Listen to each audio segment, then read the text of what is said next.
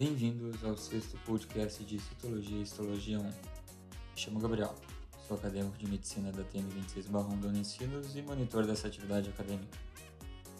Nossos podcasts abordaremos de forma centrada a íntima relação que existe entre patologia e citologia e histologia.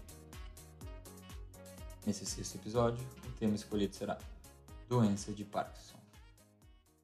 Em 1817, o médico inglês James Parkinson descreveu a doença que hoje tem seu nome é um distúrbio neurológico lentamente progressivo, causado pela perda de células secretoras de dopamina na substância negra dos núcleos da base do encéfalo. A dopamina é um neurotransmissor responsável pela transmissão sináptica das vias nervosas que coordenam a atividade fina e focada dos músculos esqueléticos. Caracteriza-se por três sintomas básicos: tremor, rigidez e bradicinesia tremor manifesta-se nas extremidades quando elas estão paradas e desaparece com o movimento. A rigidez resulta de uma hipertonia de toda a musculatura esquelética. A bradicinesia manifesta-se por lentidão e redução da atividade motora espontânea na ausência de paralisia.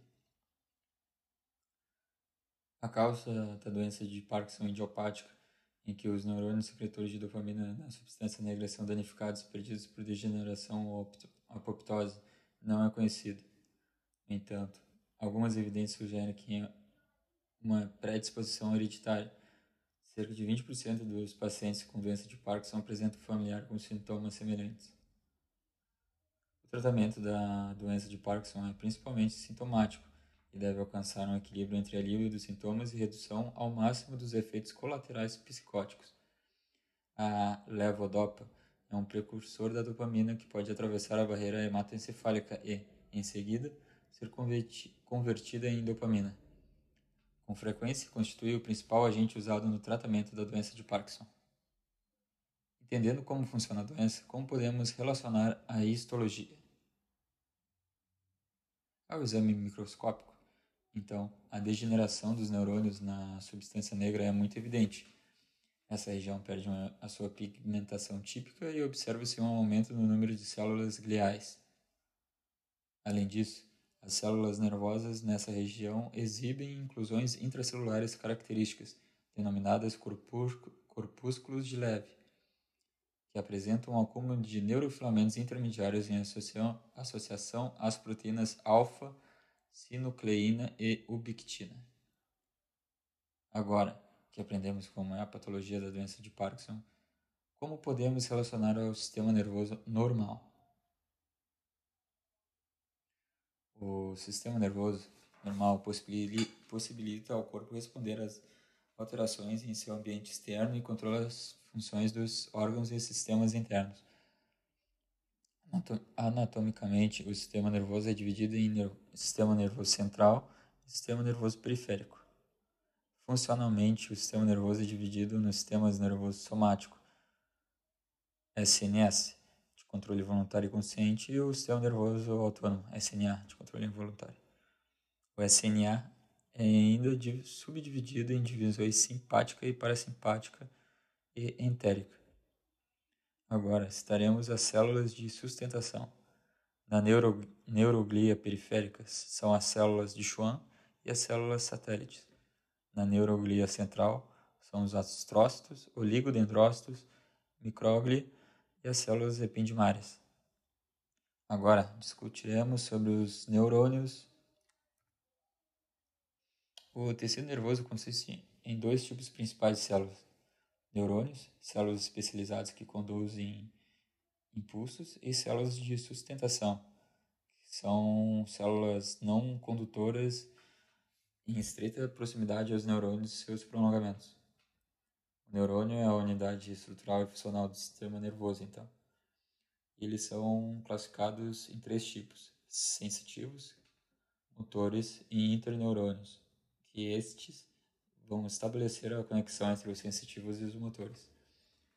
A morfologia do neurônio é simples, ele é composto por um corpo celular ou pericário, o axônio, que transmite os impulsos a partir do pericário, e os dendritos, que vão transmitir os impulsos em direção ao pericário.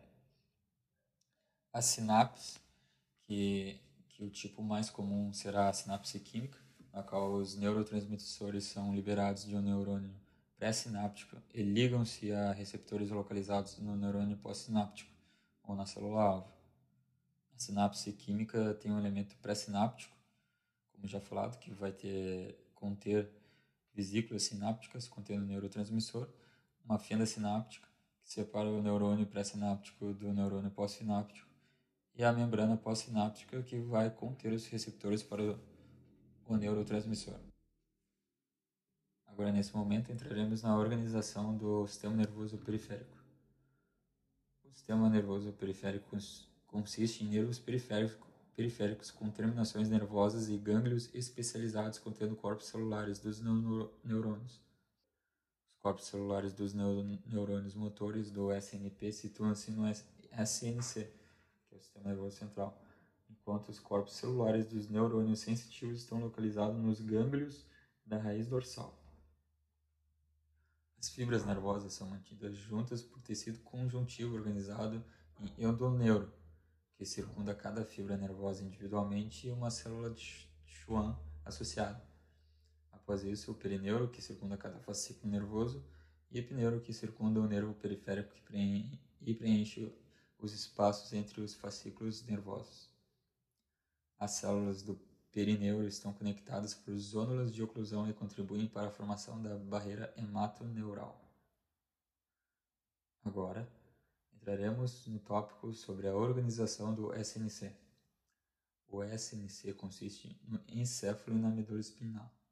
É protegido pelo crânio e pelas vértebras e é circundado por três membranas de tecido conjuntivo denominadas meninges, a dura mater, a aracnoide e a pia mater o líquido cérebro-espinal, o LCS, também conhecido como líquor, que é produzido pelo plexo curioide dos ventrículos cerebrais, ocupa o espaço subaracnoideo, situado entre a aracnoide e a pia mater.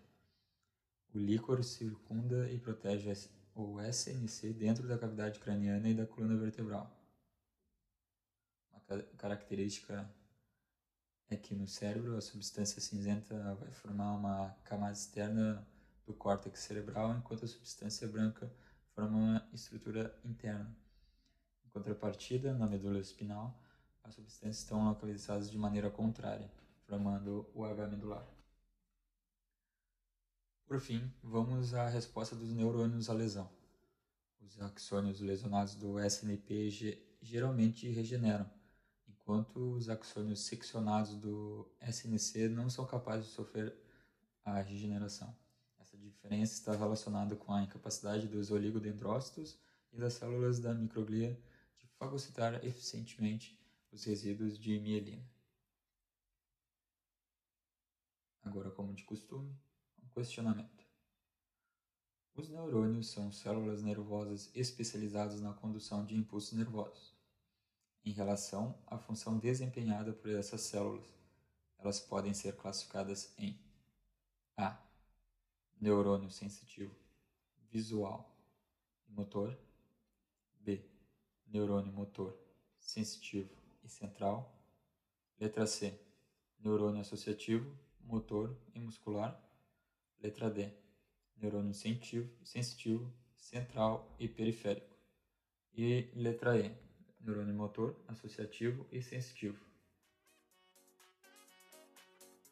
Esse foi o podcast de Citologia e Histologia 1. Muito obrigado por sua atenção e até o próximo.